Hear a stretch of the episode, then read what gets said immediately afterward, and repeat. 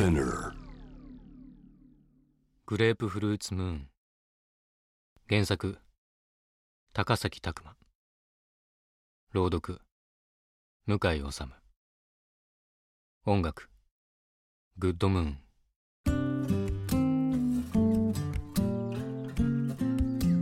月を出て27日目。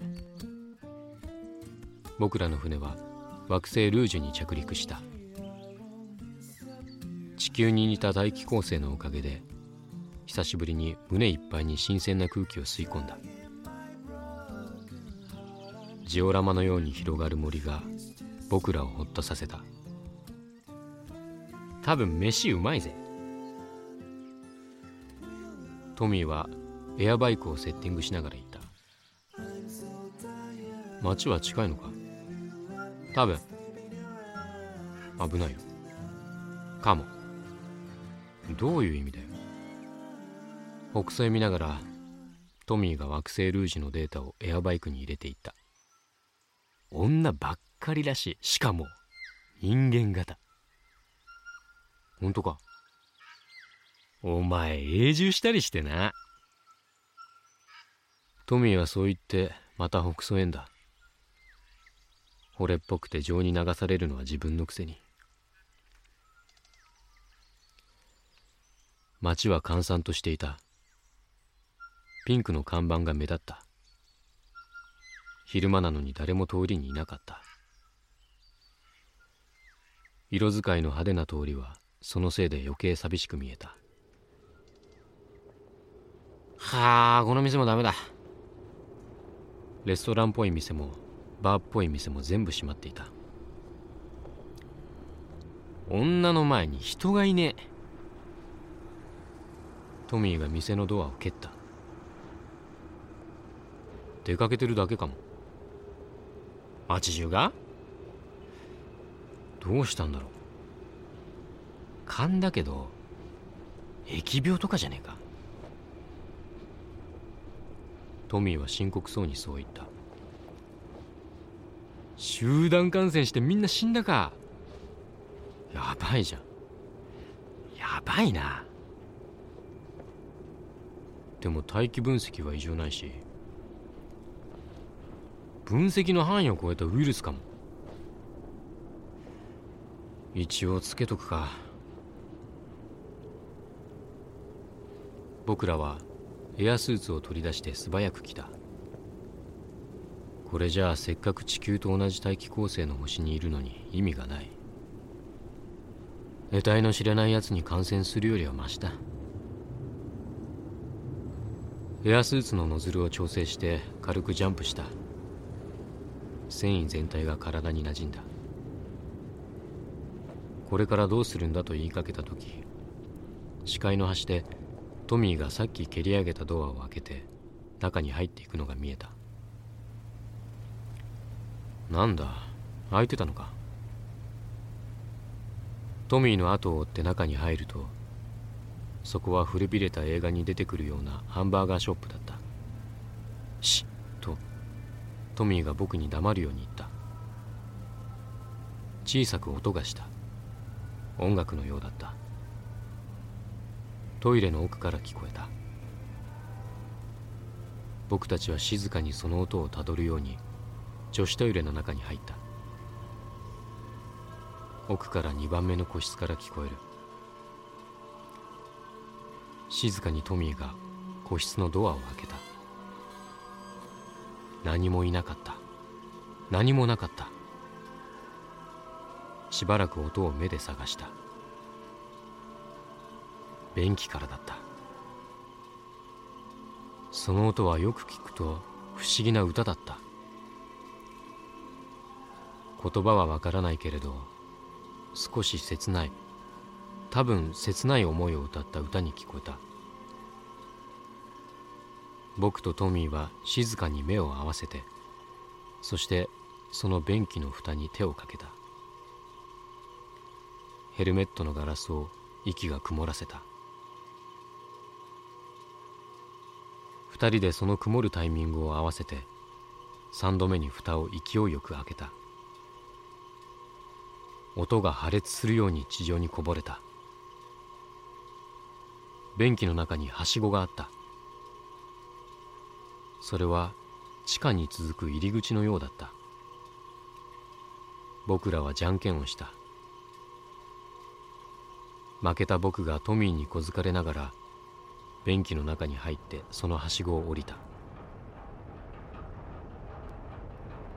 はしごは長かった。多分2分強かけてかなり深いところまで降りた。はしごの最後の部分から床まで飛び降りて僕は目を見張った。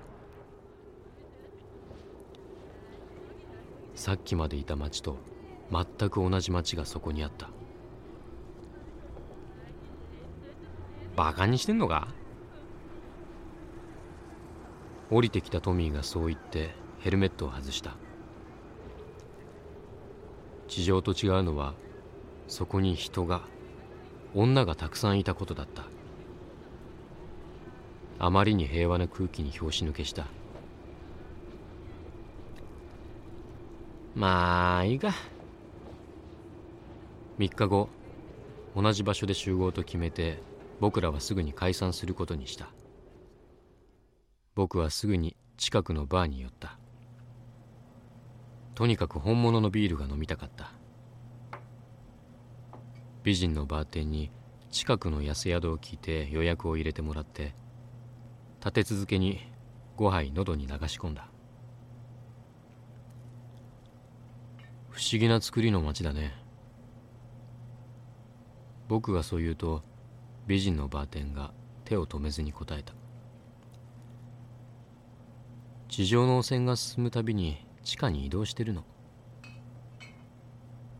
だとしたら最初からもっと深いところに作ればいいのに。くだらない昔の法律のせいだって誰かが言ってたわ。どこの世界も誰の意志でもないみんなの意志ってやつが油断するとはびこるもんだな。これからの予定を考えながら口に残った粘着感にここのビールは僕らのビールとは少し違うなと思った。バーテンが何かの錠剤をジョッキの中に入れているのが見えた。それは何だい？バーテンが笑いながら答えていたがその答えを僕は捕まえることができなかった。ぐらぐら揺れた。頭を横から殴られたような。でも少し他人事のような痛みのない感覚の中でああ自分は床に崩れ落ちたんだなと薄く気がついた。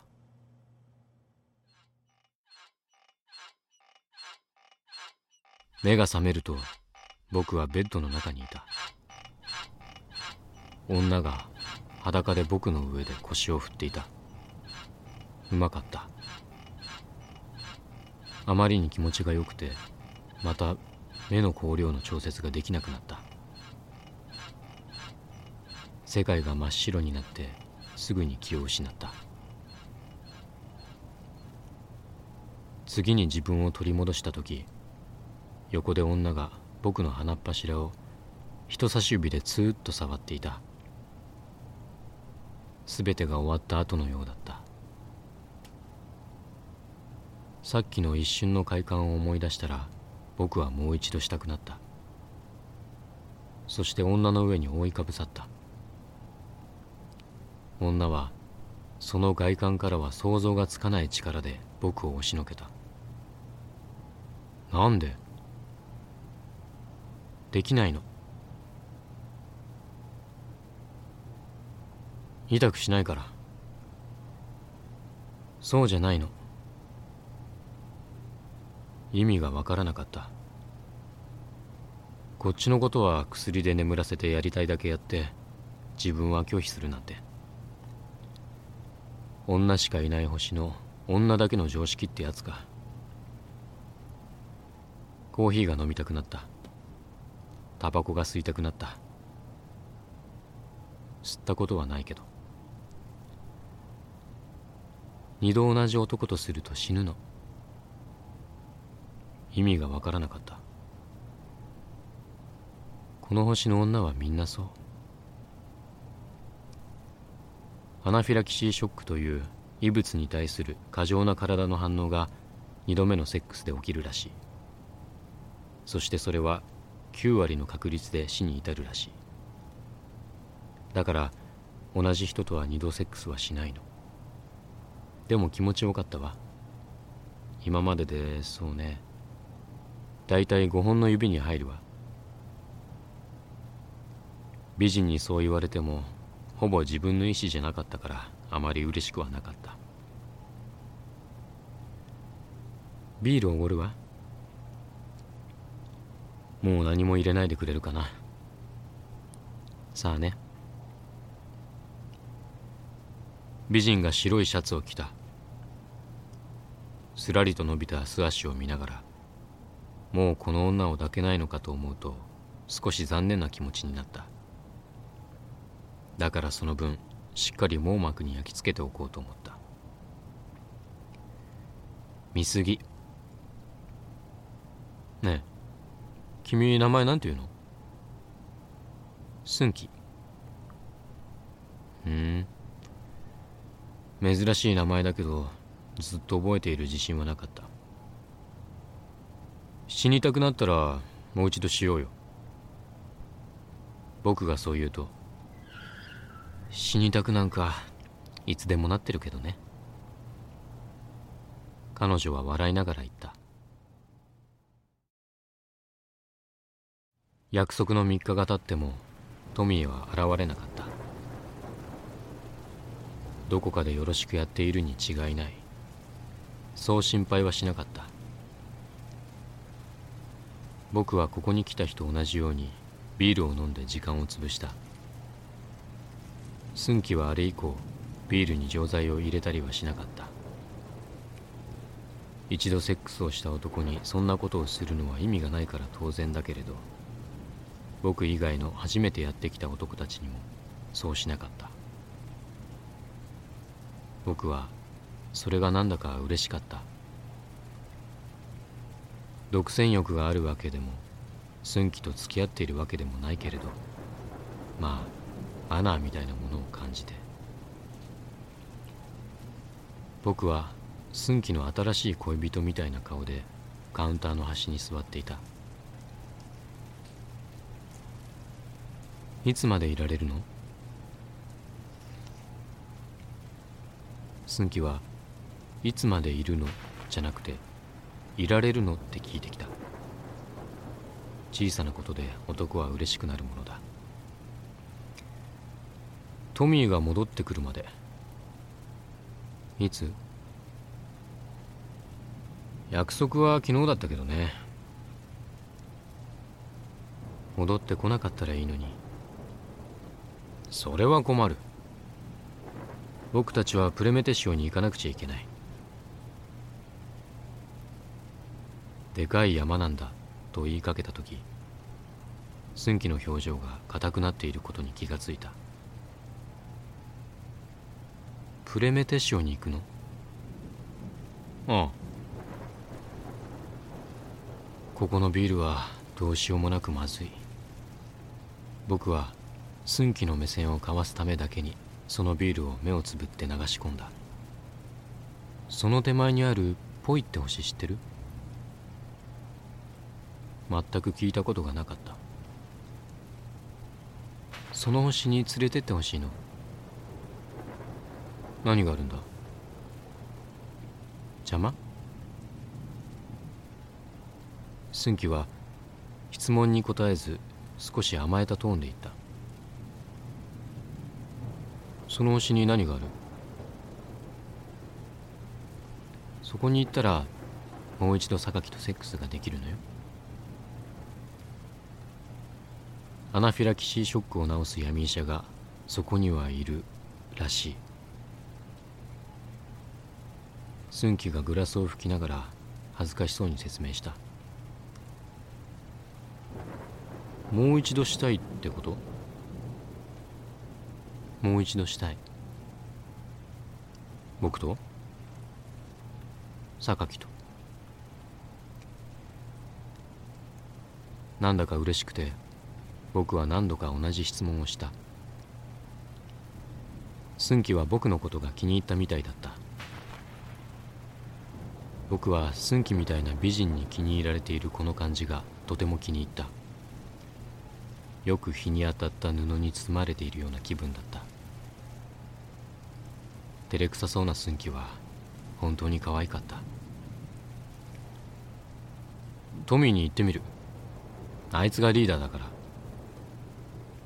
リーダー？他にもいるの？いや。長旅には序列が必要らしい。連れてってくれるといいな。そう言って寸喜は自分のグラスにビールをついで美味しそうに一気に飲んだ。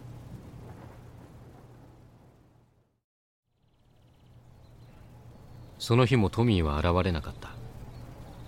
僕は寸喜の部屋に泊まった。僕と彼女はセックスをしないと約束して裸でベッドに入った。寸喜の肌は白くてとても優しい匂いがした。僕はその匂いをたくさん吸い込んだ。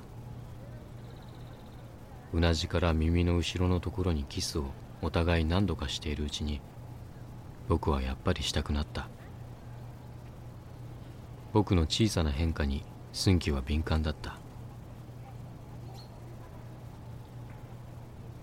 死んでもいいよ。寸喜の白くて長い指が僕の性器を優しく触った。死んでもいいよ。彼女がもう一度そう言った。僕は彼女の手を自分の背中に回して彼女をきつく抱きしめた。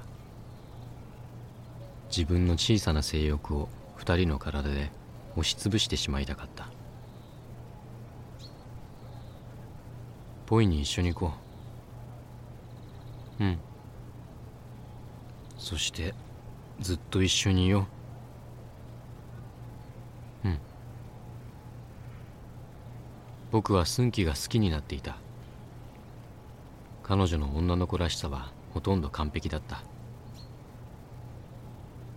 付き合い始めの魔法がたとえ解けてもきっと僕と寸喜は大丈夫だ。根拠のない気持ちが僕の中にあった。寸喜は可愛い。たとえ年を取っても。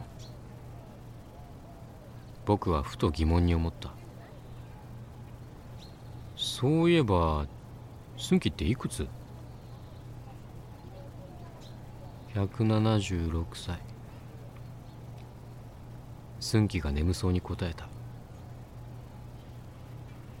この星の生命体は老化の速度が違う。平均寿命が500歳だった。なんてことだ。僕と寸喜は時間のスピードでいつか切り裂かれるのか。宇宙のいたずらで一瞬重なっただけのことだったのか。彼女を置いて僕は僕のスピードで年を取っていく。なんてことだ。そんなこと考えてどうするの？でも。誰だっていつか別れるのよ。そんなことで嫌いになったりする？しない。あなたが死ぬまで好きでいてあげる。寸喜はそう言って僕の鼻をチュルッと舐めた。